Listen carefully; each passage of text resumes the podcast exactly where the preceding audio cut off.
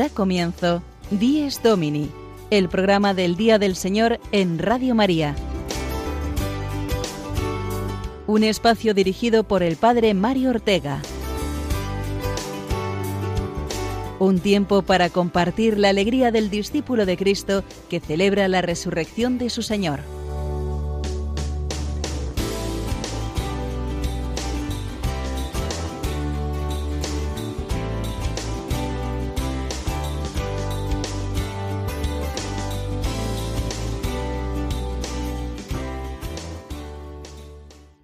Buenos días amigos de Dies Domini, el Día del Señor, que así es llamado el domingo desde el tiempo de los apóstoles, el Día del Señor, porque es el día de la semana en que apuntamos directamente al núcleo mismo del misterio cristiano, a la resurrección de Cristo. El domingo se convierte así en la Pascua de la semana con la que celebramos la victoria de Cristo sobre el pecado y la muerte. Recibid un cordial saludo de quien nos habla, el Padre Mario Ortega. Un saludo acompañado con el deseo de compartir durante la hora de radio que tenemos por delante el gozo de este segundo domingo de Pascua que hoy celebramos. Un domingo en el que celebramos de un modo especial la misericordia de Dios, la fiesta de la misericordia instituida por San Juan Pablo II, y que hace vivas y actuales las palabras de Jesús a Santa Faustina Kowalska. Hoy dedicaremos el programa a hablar sobre todo de la misericordia de Dios y de esta fiesta que tantos frutos de conversión y de caridad está dando. Vamos ya a conocer los contenidos de nuestro Días Domini de hoy, 8 de abril, domingo segundo de Pascua, domingo de la Misericordia.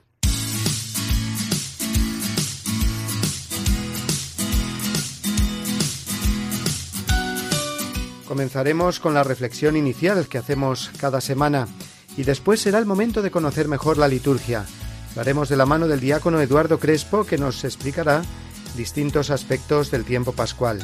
Seguidamente contaremos con la presencia del padre Rafael Pérez, párroco de la parroquia Santos Inocentes de Madrid, que nos hablará de la importancia de la devoción a la Divina Misericordia en la vida pastoral. A continuación será el turno de Sonia Ortega, en la sección Guiados por la Palabra de Dios, que nos acerca a un conocimiento más profundo de la Sagrada Escritura. También estará hoy con nosotros el padre Juan Triviño, en el apartado Historias con Historia.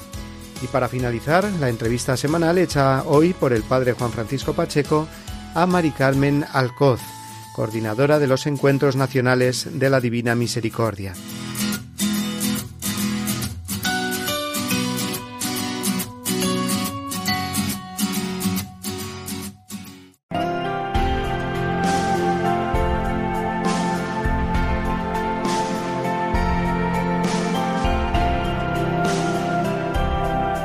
El 30 de abril del año 2000, en los albores del tercer milenio, San Juan Pablo II canonizaba a Sor Faustina Kowalska y anunciaba la celebración anual de la fiesta de la misericordia cada segundo domingo de Pascua. Son ya, por tanto, 18 años los que se cumplen hoy de esta gozosa celebración. La divina misericordia, la famosa imagen de Jesús resucitado caminando hacia quien lo contempla, mostrando sus manos llagadas con una bendiciendo y con la otra haciendo partir de su corazón los dos haces de luz que parecen salir del cuadro, el rojo de su sangre eucarística y el blanco azulado del agua bautismal. Y a los pies de su imagen radiante sin decir nada, pero diciendo todo, el amor de un Dios resucitado que se da. Esta es la respuesta de quien lo contempla y recibe con fe. Jesús, en ti confío. La devoción a la Divina Misericordia es uno de los legados más importantes del Santo Papa polaco, un legado que parece resumir toda su vida, su juventud en la sufriente Polonia invadida por los nazis y su madurez como joven sacerdote y obispo en la segunda parte del Calvario de esta nación, esta vez bajo el régimen soviético, hicieron madurar en San Juan Pablo II la certeza de que sólo Dios tiene el poder sobre el mal. No los hombres ni las ideologías, por buenas que se presenten, Solo Dios vence el mal fruto del pecado y del odio, que hace sufrir a la humanidad hasta límites insospechados. Solo hay un límite al poder del egoísmo humano, la misericordia de Dios. La misericordia de Dios es Dios que dice basta al pecado. Por eso cuando esa misericordia es acogida y no rechazada por los hombres, viene la paz al mundo. La profecía de Jesús a Santa Faustina Kowalska es muy clara. La humanidad no encontrará paz hasta que no se dirija con confianza a la misericordia divina. Solo podemos confiar en el hombre cuando el hombre confíe de verdad en Dios. Cada hombre, tú y yo, cada uno de nosotros somos la puerta por la que puede entrar Jesús misericordioso en el mundo. Dios no entra en el mundo a saco, como vulgarmente decimos. Dios no quiere hacerlo así, ni quiere ni puede, porque es rey de amor y el amor no impone. Se propone a cada corazón individualmente. Jesús pide entrar en el mundo a través de cada corazón humano individual, para perdonar y pacificar ese corazón.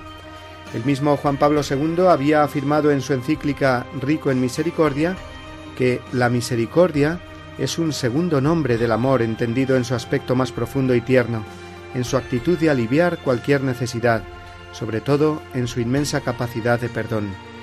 Y sólo si sentimos de verdad ese perdón personal y único del Señor, entonces es cuando podremos responderle sinceramente, Jesús, en ti confío. Esa respuesta es abrirle la puerta a Jesucristo para que pase al mundo entero. Es impresionante ver cómo en pocas décadas se ha difundido enormemente en todo el mundo la devoción a la Divina Misericordia. En los cinco continentes, el pequeño grano de mostaza de una humilde religiosa polaca, casi desconocida, se ha convertido en el inmenso árbol de tantas y tantas personas que repiten una y otra vez, por su dolorosa pasión, ten misericordia de nosotros y del mundo entero. San Juan Pablo II se preguntaba aquel 30 de abril del 2000, ¿qué nos depararán los próximos años? ¿Cómo será el futuro del hombre en la tierra? Y se respondía, no podemos saberlo. Sin embargo, es cierto que además de los nuevos progresos, no faltarán por desgracia experiencias dolorosas. Pero la luz de la divina misericordia que el Señor quiso volver a entregar al mundo mediante el carisma de Sor Faustina, iluminará el camino de los hombres del tercer milenio.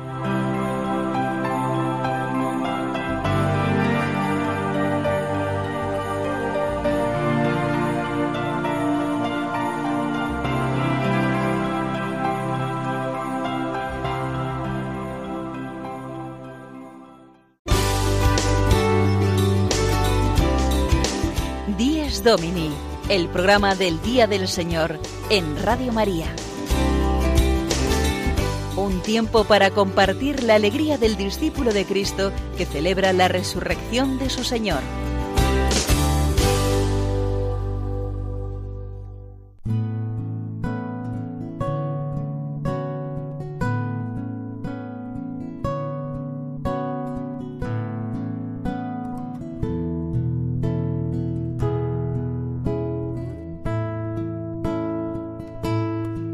a los cristianos ofrendas y alabanza. A gloria de la víctima propicia de la Pascua, Cordero sin pecado, que a las ovejas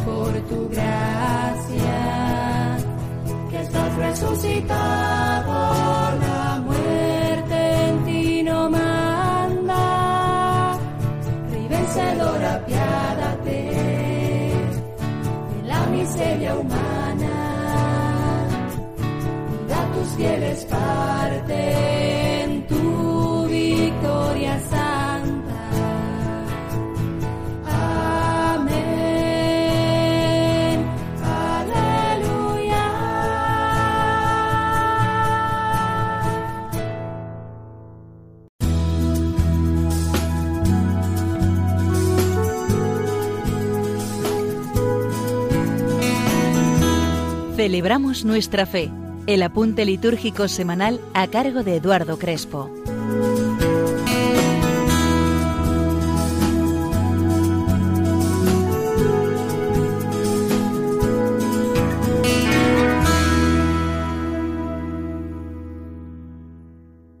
Desde el origen, la Pascua se celebra durante cincuenta días, como podemos ver en el padre de la Iglesia Tertuliano. Los privilegios del Día del Señor se extienden durante la cincuentena. Se reza en pie, como por ejemplo las letanías del Rosario, y no hay ayuno. Los primeros ocho días hay una mayor intensidad en la celebración. Es la octava de Pascua. Se viven y se celebran como un único día de Pascua. Es la semana inalvis, con un origen eminentemente bautismal. Surge como necesidad de dar a los neófitos recién bautizados una catequesis mistagógica, que venía después de la iniciación cristiana. Hay bellísimas catequesis al respecto, como por ejemplo en San Ambrosio, en San Cirilo de Jerusalén o en San Juan Crisóstomo, entre otros. Los evangelios de esta primera semana son los de las apariciones del resucitado, importancia que le da ya en su tiempo San Agustín. El domingo de la octava, llamado Quasimodo por ser la primera palabra de la antífona de entrada, día en el que hoy se celebra la fiesta de la Divina Misericordia, los neófitos dejaban sus vestiduras blancas y se colocaban con el pueblo. En este domingo logramos entender que el domingo es el memorial semanal de la Pascua. ¿No viene el Señor todas las semanas a recordarnos que nuestra vida transcurre dentro del tiempo de la resurrección? Es el tiempo del aleluya, carácter propio de la liturgia pascual, anuncio de la alegría de la resurrección, conservándose su canto más allá del último día de Pascua, siendo expresión de la alegría del pueblo de los bautizados. Como bien sabemos, el único tiempo en el que no se canta el aleluya es en cuaresma. Alguna característica que tenemos en este tiempo pascual es que se proclama con preferencia al Antiguo Testamento, se proclama el Nuevo, el Evangelio de Juan, los Hechos o el Apocalipsis. En los domingos de Pascua escucharemos, siempre en el domingo segundo, día de la Divina Misericordia, la aparición de Jesús a los discípulos en el cenáculo y la duda de Tomás. El tercero, escuchamos apariciones del resucitado. El cuarto domingo es el llamado Domingo del Buen Pastor, ya que el Evangelio nos presenta así a Jesús.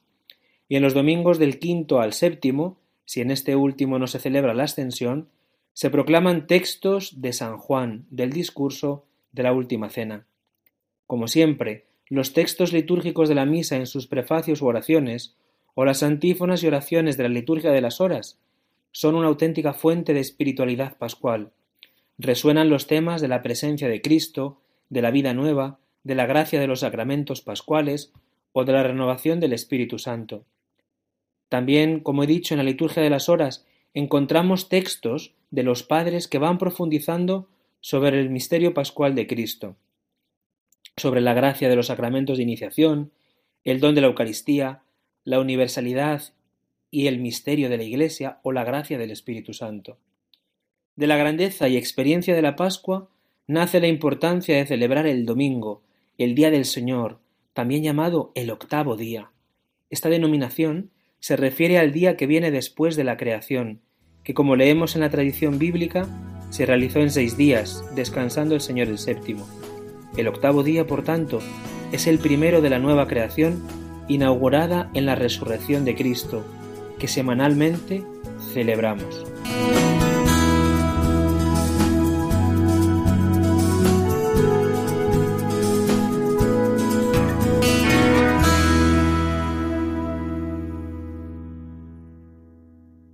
Domingo segundo de Pascua, fiesta de la Divina Misericordia, una devoción que se extiende por toda la Iglesia, gracias en grandísima parte al impulso que le dio San Juan Pablo II. Esta extensión se concreta en parroquias, lugares de culto, movimientos. Tenemos hoy aquí con nosotros a un párroco de la diócesis de Madrid, el padre Rafael Pérez, eh, en cuya parroquia se vive mucho esta devoción a la Divina Misericordia. Es la parroquia Santos Inocentes, en el barrio eh, madrileño de Arganzuela. Buenos días, Padre Rafael. Buenos días. En tu parroquia, eh, soy testigo de ello, desde hace ya algunos años te propusiste extender el culto a la Divina Misericordia y creo que lo has conseguido y que han habido frutos pastorales y que tu, la pastoral, digamos, de esta parroquia está inspirada en la Divina Misericordia.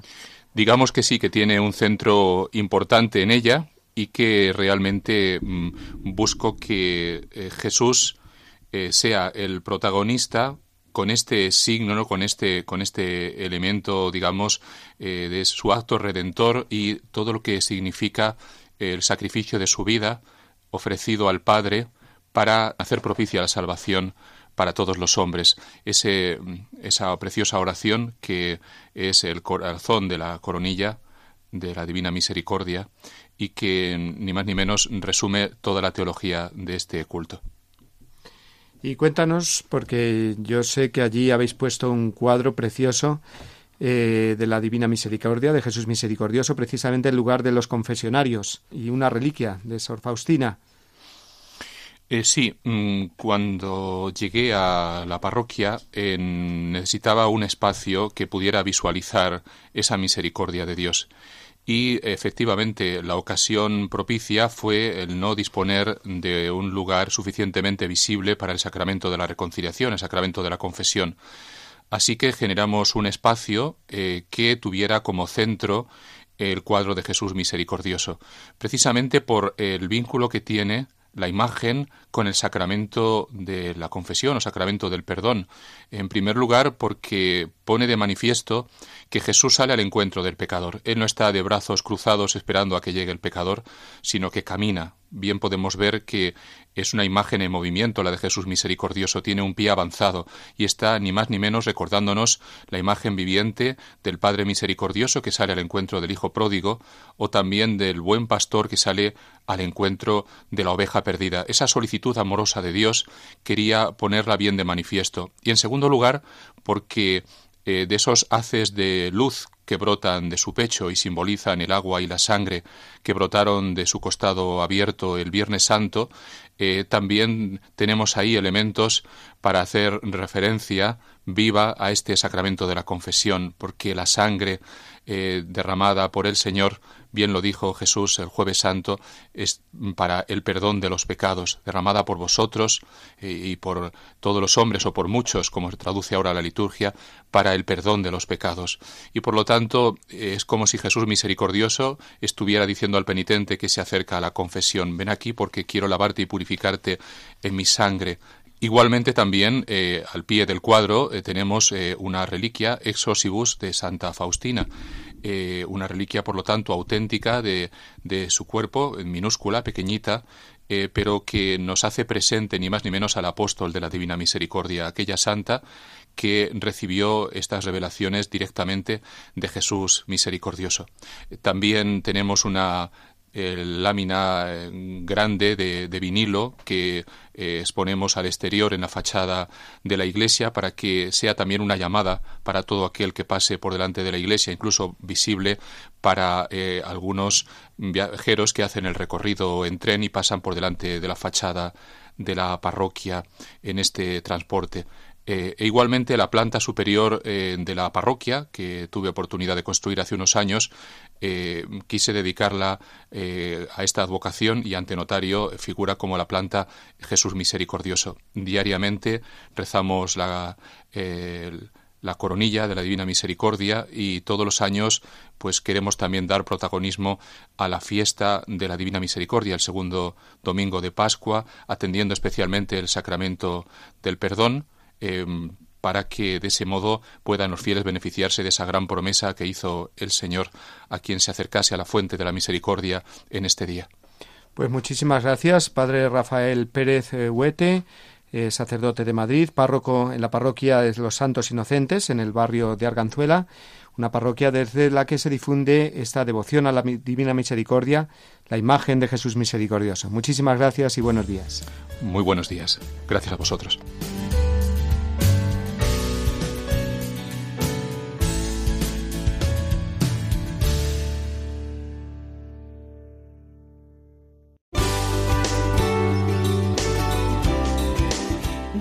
Domini, el programa del Día del Señor en Radio María.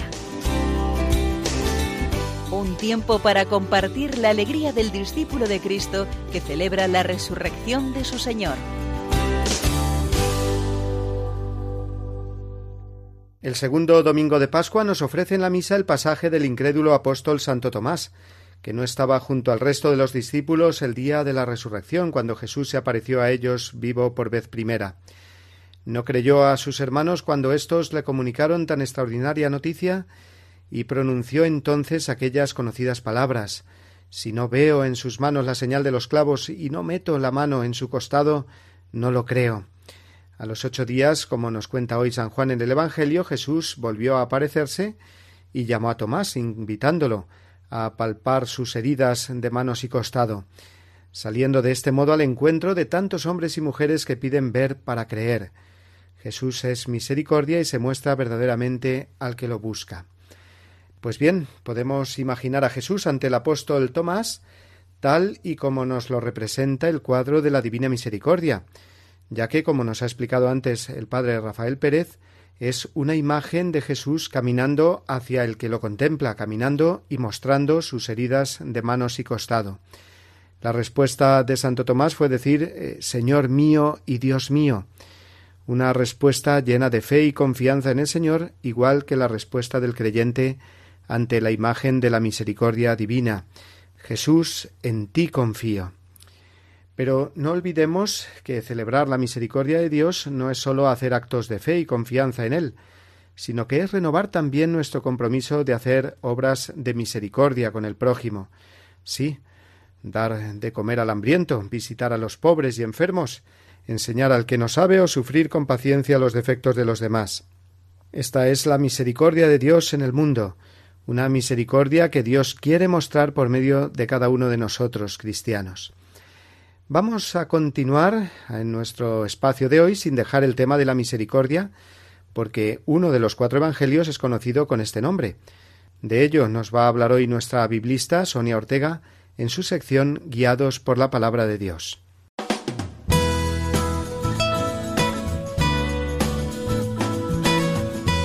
Guiados por la palabra de Dios el momento de asomarnos a la Biblia de la mano de Sonia Ortega.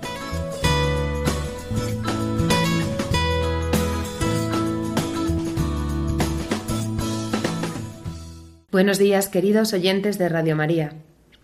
Hoy, en el Domingo de la Misericordia, vamos a centrarnos y adentrarnos en el llamado Evangelio de la Misericordia. El Evangelio de la Misericordia es el Evangelio de San Lucas. Como bien sabéis, el Evangelio de San Lucas forma una unidad literaria y de contenido con los Hechos de los Apóstoles. En ambos libros, Lucas pone de relieve cómo la doctrina de Jesús no sólo se dirige a los judíos, sino que es para todos, para judíos y para griegos. Lucas destaca por encima de los demás evangelios el mensaje de un Dios que ama sin medida, el mensaje de un Dios misericordioso con los pecadores, el misterio oculto de Dios es accesible a todos. Esto es subrayado en numerosas ocasiones. El Evangelio está centrado en Jerusalén. Comienza en Jerusalén y acaba en Jerusalén. Es un camino de subida a Jerusalén. La ubicación de la mayoría de las parábolas se encuentra en este camino. Esto no es algo casual. Al igual que los discípulos de Jesús realizaron junto con Jesús este camino exterior, el autor del tercer Evangelio trata de que el oyente o el lector realice también un camino interior, una subida a Jerusalén. Este camino concluye después de la resurrección, en el camino de Maús, donde, como bien sabéis, Jesús acompañará a los discípulos de Maús y les mostrará el significado de todo lo acontecido. Escrutará para ellos las sagradas escrituras. El Evangelio de Lucas recoge con cuidado varios grupos que sin duda en la época se situarían en un lugar muy marginal. Lucas los resalta como los preferidos de Jesús. En primer lugar, los pecadores. Los pecadores son unos privilegiados de Dios en razón de su arrepentimiento. Recordemos la parábola del fariseo y la del publicano, donde el publicano salió justificado porque pedía perdón a Dios y se humillaba delante de Dios. También el relato de Zaqueo, donde Jesús se invita a la casa de Zaqueo. Los demás murmuran porque Jesús ha entrado a hospedarse a casa de un pecador. Las mujeres también ocupan un lugar de preferencia. Recordemos que Lucas narra los relatos de Marta y María, por ejemplo. Los extranjeros son objeto de solicitud del Señor e incluso son puestos como ejemplo. Aquí lo vemos en la famosa parábola del buen samaritano. En definitiva, los pequeños, de ellos es el reino de los cielos. El más pequeño de vosotros es el más importante, les diría Jesús. Los pobres son los amigos del Señor. Los más pobres, los que van a adorarle en su nacimiento, son los pastores. Este tema de la pobreza recogido con claridad en la parábola del rico y el pobre Lázaro, también muy conocida. Y es que parábolas como la del hijo pródigo, la oveja perdida, la dracma perdida, nos muestran que Jesús no vino a salvar a los justos, sino a los pecadores. La misericordia y el amor de Dios es para todos sus hijos. Dios es amor y por lo tanto no puede dejar de amarnos. Sin embargo, en todos estos relatos de Lucas vemos que este amor y esta misericordia es mejor acogido por los pequeños y sencillos que por los justos y los ricos. Cuando pensamos que somos justos, que estamos justificados, que cumplimos la ley, o incluso cuando creemos que nada necesitamos, nos situamos frente al Señor como autosuficientes, de modo que el amor del Señor no tiene sitio en nosotros. Esto también nos ayuda a no juzgar al pecador, al perdido, porque sin duda estos serán a los que busque Jesús. Hoy es un buen día para leer con detenimiento alguna de estas parábolas y darnos cuenta de que la misericordia y el amor de Dios es infinito.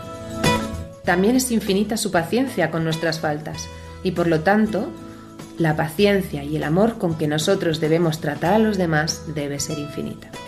Feliz domingo a todos.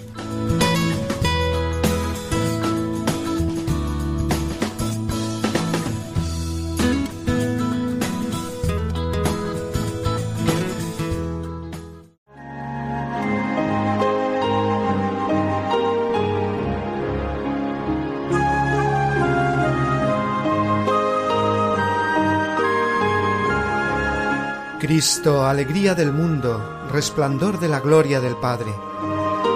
Bendita la mañana que anuncia tu esplendor al universo. En el día primero tu resurrección alegraba el corazón del Padre. En el día primero vio que todas las cosas eran buenas porque participaban de tu gloria. La mañana celebra tu resurrección y se alegra con claridad de Pascua. Se levanta la tierra como un joven discípulo en tu busca, sabiendo que el sepulcro está vacío.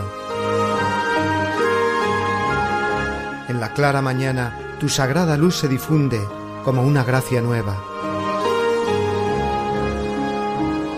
Que nosotros vivamos como hijos de luz y no pequemos contra la claridad de tu presencia.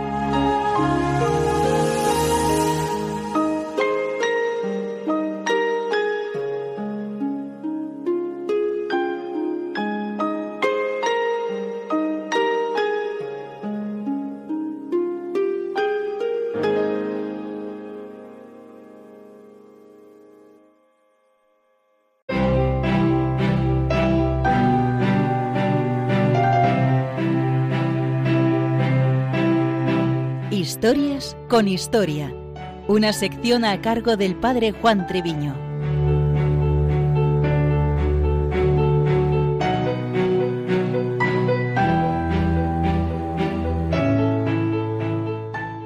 Celebramos en esta octava de Pascua el Domingo de la Divina Misericordia. Desde muchos puntos de vista nos estamos acercando a lo que constituyó el centro del mensaje y las revelaciones de Jesucristo a Santa Faustina Kowalska. Desde nuestra sección ofrecemos una visión histórica del eco que siguen suponiendo dichos acontecimientos en la historia de la Iglesia y del mundo en los comienzos del tercer milenio. Aunque todavía es pronto para una valoración histórica, lo cierto es que para un estudio del siglo XX nos encontramos con muchos hechos que animan a una lectura creyente podemos marcar como dos puntos relevantes que no acaban de coincidir en el espacio del siglo, los años 1917 a 2017, más o menos.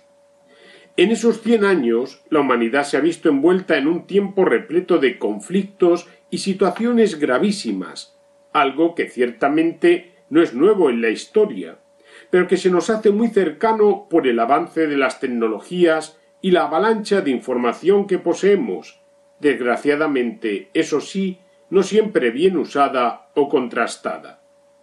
En los inicios del siglo XX, en el auge de revoluciones como la soviética o la Primera Guerra Mundial, y en época de tantos cambios, Dios salió al encuentro de la humanidad con el modo extraordinario de las apariciones de la Virgen en Fátima. En otra ocasión ya comentamos su importancia histórica. Es en ese marco de las dos guerras mundiales cuando surge la figura de Santa Faustina en Polonia, cuya vida y mensaje siguen proyectándose con una enorme vitalidad, íntimamente unidos a la figura del Papa San Juan Pablo II y a otros santos y santas a caballo entre el siglo XX e inicios del siglo XXI. Sí que me gustaría indicar cómo parece haber un hilo conductor que acabó desembocando en un acontecimiento histórico que será analizado más profundamente con el paso del tiempo. La convocatoria realizada por el Papa Francisco durante la jornada penitencial del viernes 13 de marzo del año 2015 de un jubileo de la misericordia, un año santo extraordinario para celebrar el quincuagésimo aniversario de la clausura del Concilio Vaticano II. Las fechas abarcarían entre el 8 de diciembre del 2015 y el 20 de noviembre del 2016. Todavía es pronto para evaluar los frutos de dicho jubileo, pero sí apuntamos algunos hechos que pasarán a la historia y serán objeto de estudio. El 18 de diciembre de 2015 se anunció la canonización de la Madre Teresa de Calcuta, quien fue modelo de misericordia. La canonización tuvo lugar el 4 de septiembre del 2016. Entre el día 3 y el 11 de febrero de 2016 se encontraron en Roma las reliquias de San Pío de Pietrelcina y San Leopoldo Mandic, dos santos capuchinos, apóstoles de la misericordia. El día 9 de febrero, miércoles de ceniza, el Papa Francisco presidió una misa en la plaza de San Pedro y envió a sacerdotes elegidos como misioneros de la misericordia.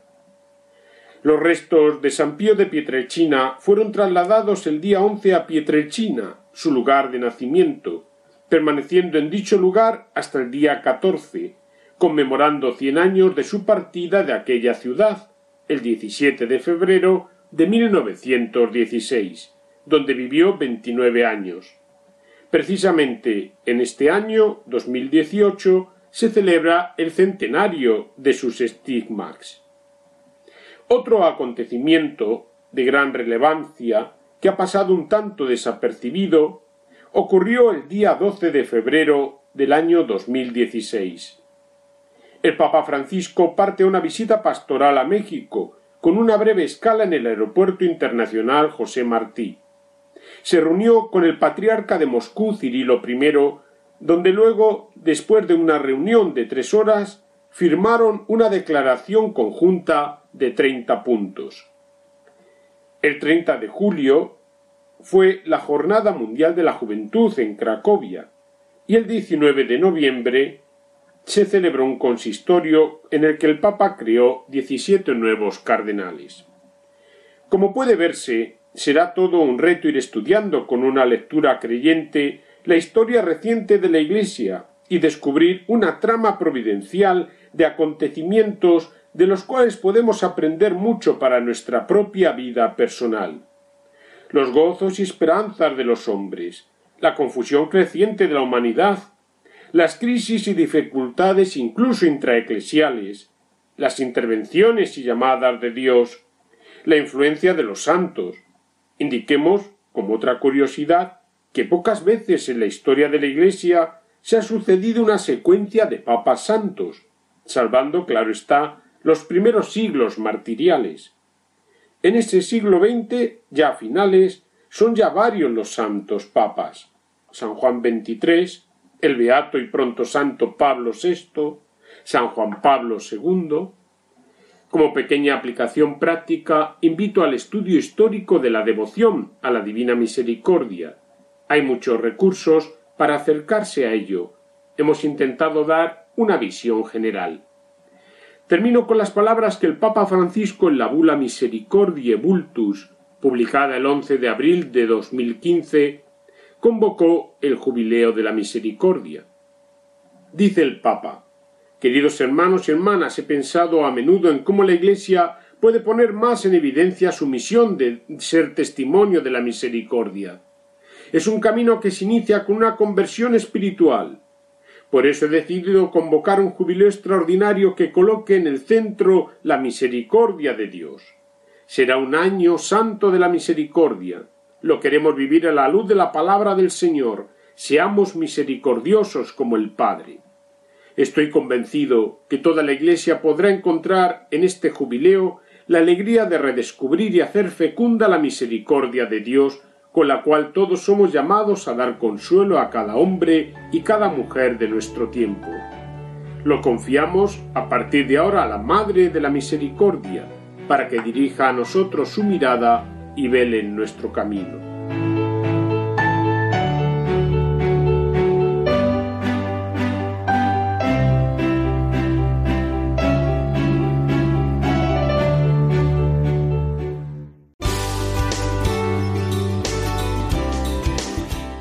Domini, el programa del Día del Señor en Radio María. Un tiempo para compartir la alegría del discípulo de Cristo que celebra la resurrección de su Señor.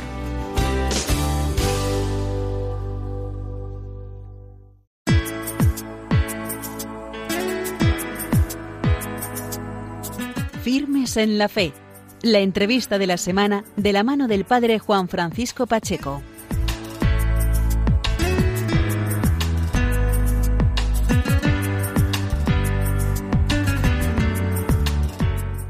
Buenos días amigos de Radio María, bienvenidos un domingo más a este espacio de 10 Domine, a la entrevista semanal.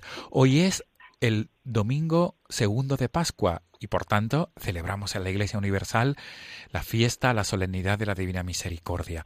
Por este motivo tenemos con nosotros al otro lado del teléfono a una persona muy implicada en la extensión de la devoción a la Divina Misericordia. Mari Carmen Alcoz, ella ha coordinado los nueve encuentros nacionales de la Divina Misericordia. Mari Carmen, buenos días. Sí, buenos días, Padre, y a todos los que nos escuchan también. Muy buenos días ¿eh? en el Señor. En el Señor. Por eso, Mari Carmen Alcoz, el saludo de hoy primordial es feliz Domingo de la Divina Misericordia. Este pues, domingo tan importante para Juan, para San Juan Pablo II y, para, y, me imagino para todos los que somos amantes y testigos de la Divina Misericordia, también muy importante, ¿verdad? Sí, sí, y para el Papa Francisco. También, también. No se le olvide. También Él nos vuelve a decir que un año ha sido poco y corto para la, para la misericordia del Señor, o sea que va a continuar con la misericordia. Efectivamente, gracias por el matiz, porque el Papa Francisco es el que eh, nos hizo vivir no hace mucho ese año extraordinario de la Divina Misericordia. Mari Carmen Alcoz, eh, ¿qué significa para ti la devoción a la Divina Misericordia? ¿Cómo la conociste y por qué tu afán en extender esta devoción? bueno, eh, a ver, no es una devoción, es una espiritualidad. Vamos a empezar por ahí. Bien. Esto lleva consigo una serie de cosas de verdad. Yo que me he leído el libro, y creo que muchísima gente cada vez más, no es una espiritualidad que rezas y ya está. No, no. Una vez he leído el libro, eh, yo la segunda vez que fui a Polonia, a Cracovia, tuve la sensación de que el Señor me decía que me tenía que leer el libro. La verdad que es un tocho semejante. Yo dije, uy, Dios mío. Pero todas las noches leía un poquito. Sí. Y en cierta ocasión fui a verle a un sacerdote para regalarle el libro, porque a los sacerdotes les regalamos el libro para que sepan de qué se trata, y me dijo, regálaselo a otro. Eh, dije, pero bueno, ¿lo has leído? Y me contestó, dos veces. Aquello, aquello me dejó quieta, parada, y dije, pues no puede ser, esto hay que volver a leerlo. Y la verdad que la segunda vez fue pues maravilloso. Bueno, pues ya tomando notas de eso tan importante que nos dice el Señor, porque nos da una serie de lecciones. El Señor a través de Santa Faustina, porque le, le ordenó escribir el libro no solamente para ella, para los que viniéramos detrás de ella. Y de verdad que es toda una espiritualidad. Nos estamos refiriendo, ¿verdad?, al diario de Santa Faustina Kowalska, ¿verdad? La divina, que se titula La divina misericordia en mi alma. Y es que vale la pena de verdad leerlo con calma, ¿eh? No hay que leerlo todo en un día ni en una noche. No, no, en muchas noches y con mucha calma y dejar que te que te que te acoja, que te que entre hasta dentro eso que el Señor pide en estos momentos. Mari Carmen, ¿cómo conociste la esta? Pues alguien me la enseñó. Alguien, a una persona conocida, le digo, ¿qué rezas? Me dice, a la Divina Misericordia. ¿Y qué es eso? Oye, una oración que le ha mandado Jesús a Santa Faustina y me la aprendí y la rezaba. Y yo en aquel entonces, ya hace unos cuantos años, tenía un acompañante espiritual. Después me he dado cuenta del acompañamiento espiritual que me hizo aquella monja, después, ¿eh? cuando ha pasado el tiempo. Entonces un día le digo, oye, se llamaba Isaskun, en gloria esté, ¿eh? Eh, eh, es verdad. y le digo, oye, Isaskun, mira lo que, lo que, lo que estoy rezando. ¿qué te... Y se, me dejó así, uff, ya sabes lo que dices todo es palabra de Dios, ahí, ahí, no hay palabra humana. Y yo que soy, pues, bote pronto, le digo, hombre, se lo ha enseñado Jesús a Santa Faustina. Sí, sí, sí, pues anda, vamos a rezarlo. Y todas las tardes cuando yo iba a verla, lo primero que hacíamos era rezar la coronilla a la Divina Misericordia. Después lo que quisiera, pero lo primero, anda, vamos a rezar. Y ahí empezó. Mm, tuvimos la grandísima suerte que los jesuitas nos acogieron, nos dieron un, pues una sala muy grande, eh, teníamos el padre, al padre Laborda, que fue quien realmente hizo posible que, entrara esta divina misericordia aquí, eh, fue maravilloso. Mm, todos los días que nos reuníamos, él nos decía la Santa Misa, pero siempre, siempre lo primero la coronilla a la Divina Misericordia. Y la verdad es que a mí me tiene el Señor muy contenta. Eh, Mari Carmen, y, después empezaste a extender la devoción y has sido una de las pioneras de los encuentros nacionales de la Divina Misericordia. Sí, pero todo gracias a Dios, ¿eh? Yo no tengo mayores méritos, ¿eh? De verdad. Eso de siervo inútil que has hecho lo que tenías que hacer, pues así es. Entonces, eh, yo tenía en mi corazón aquel año, pues hace ya 12 años o 13, que, teníamos que ir a, Zaragoza, a los pies de la Virgen del Pilar. Eh, entonces me llama pues una mujer también que, que, que, propaga la divina misericordia, una catalana. Me dice, ay, Mari Carmen, qué envidia me das. Le digo, no, no, de envidias nada, ¿eh? Mira, coge tú también un autobús, nos vemos en Zaragoza y tal y cual. Al principio dijo que no, que venga, tal pero después lo pensó otra vez, mm, en fin, ella se había casado allí, en fin, tenía como muy buenos recuerdos de la Virgen del Pilar y de hecho nosotros cada vez que vamos a un encuentro paramos lo primero a los pies de la Virgen del Pilar para entregárselo, que sea ella. Y así empezó, tan simple como eso. Luego el arzobispo de Zaragoza nos acogió francamente bien, era un hombre amante de la divina misericordia y es. ¿Eh? Entonces, pues, pues él, tuvimos una reunión y nos dijo, ¿ya qué hora queréis esto? Y, le dijimos, pues a las tres, a las tres. Le digo, hombre, es la hora de la misericordia. No se puede, se puede rezar a muchas horas. Eh, eh, Jesús le dice a Santa Faustina, reza incesantemente esa coronilla que te he enseñado, incesantemente, por la calle, por la noche, por donde quiera que estés. ¿Eh? Mari Carmen. Y así año tras año hemos nueve, ido. Nueve encuentros, nueve encuentros en los que. Sí, en otra ocasión, eh, don Julián Barrio, eh, el arzobispo de Santiago de Compostela, el año Sacobé, pero no ahora, hace pues nueve años o yo no sé cuántos, nos llamó, nos llamó él personalmente y, y reconocí su voz y me dijo, bueno, ¿dónde hacen ustedes el año que viene? Pues, pues no habíamos pensado. Y dice, es el año Sacobé y sería bueno que ustedes vinieran pues gloria al Señor, y allí estoy, y fue precioso. Bajamos del seminario mayor o menor que está arriba, todos a las dos y media de la tarde, todos en procesión, rezando y cantando a la divina misericordia, y allí estuvimos en la Catedral de, de Santiago de Compostela, en aquel año del Sacobeo, Mari Carmen, y mm, desde tu experiencia de amante de la Divina Misericordia, como tú bien has dicho, de esta espiritualidad. Sí, sí, así es. ¿eh? ¿cuál, es tu consejo a los oyentes de Radio María para, para que conozcan más profundamente y vivan esta espiritualidad de la misericordia del Señor? Eh, mira, yo tengo la sensación que es el Señor quien nos elige. Nos elige todos los días y nos llama.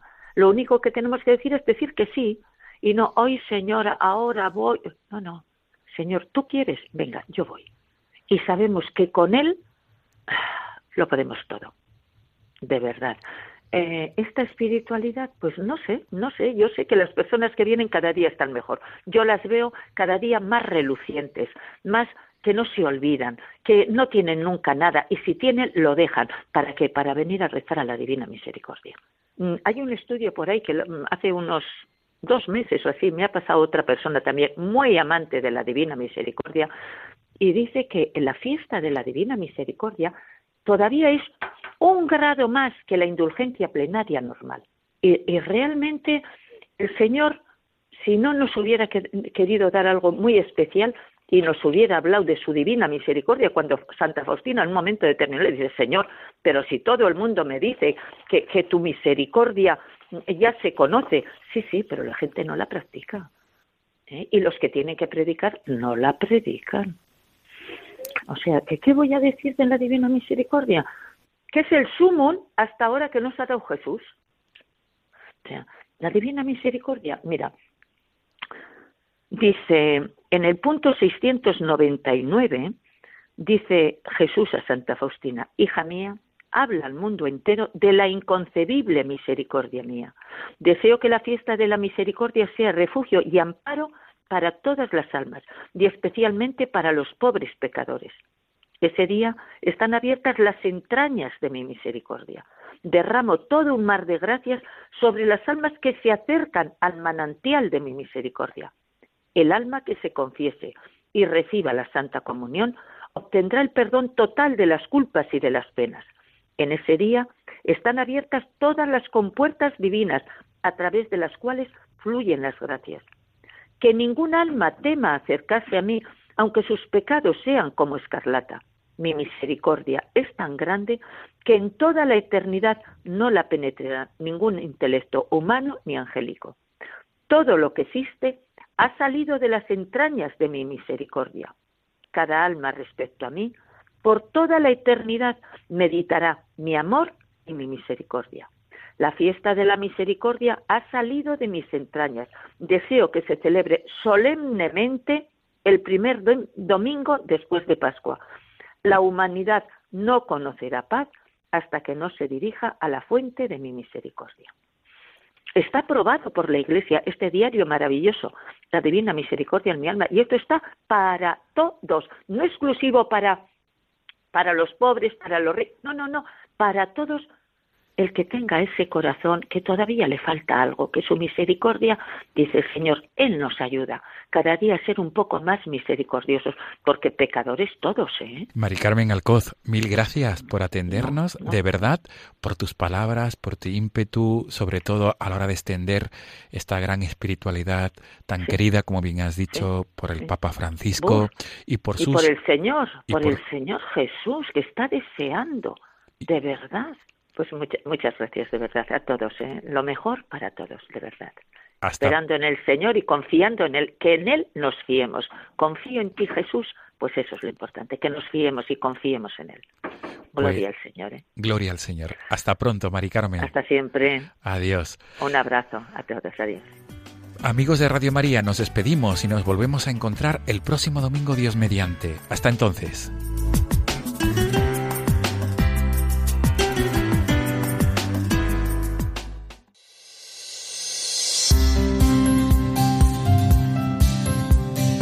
Vamos ya llegando al final de nuestra hora de radio, en la que, como cada semana, hemos querido compartir con vosotros la alegría del domingo, del día del Señor resucitado. Y lo hemos hecho en su fiesta de la misericordia. Hoy se multiplicarán por muchas parroquias y lugares de culto la preciosa oración de la coronilla de la misericordia y otros actos que muestran esta devoción extendida en el mundo entero por Sor Faustina Kowalska y Juan Pablo II. Y conviene recordar, ahora antes de despedirnos, que mañana celebraremos litúrgicamente la solemnidad de la Anunciación del Señor, la que en el calendario anual figura el 25 de marzo, pero que este año, por coincidir con el Domingo de Ramos, la celebramos mañana, 9 de abril. Celebramos que Jesús se hizo hombre en el seno de María y recordamos por ello también a todos los niños en el vientre de sus madres, los niños por nacer, pidiendo que se respete la vida humana en todas las naciones, en todas las culturas. Asimismo, otro importante evento tendrá lugar también mañana. Será pública una nueva exhortación apostólica del Papa Francisco, que llevará como título Gaudete et exultate, alegraos y exultad, y que tratará ni más ni menos que de la santidad en la vida del cristiano. El Papa nos recuerda una vez más que estamos llamados a ser santos, que el mundo necesita el testimonio de santidad de quienes hemos sido redimidos por Cristo. En nuestro programa del domingo que viene haremos amplio eco de este importante documento papal, la exhortación Gaudete et Exultate, que como decimos se presentará mañana lunes. Nos despedimos ya amigos, no sin antes desearos una muy feliz fiesta de la misericordia y que esta misericordia que Dios nos ofrece en abundancia la sepamos transmitir a todos nuestros hermanos, especialmente a los más necesitados. Dios os bendiga enormemente y hasta el domingo que viene, si Dios quiere.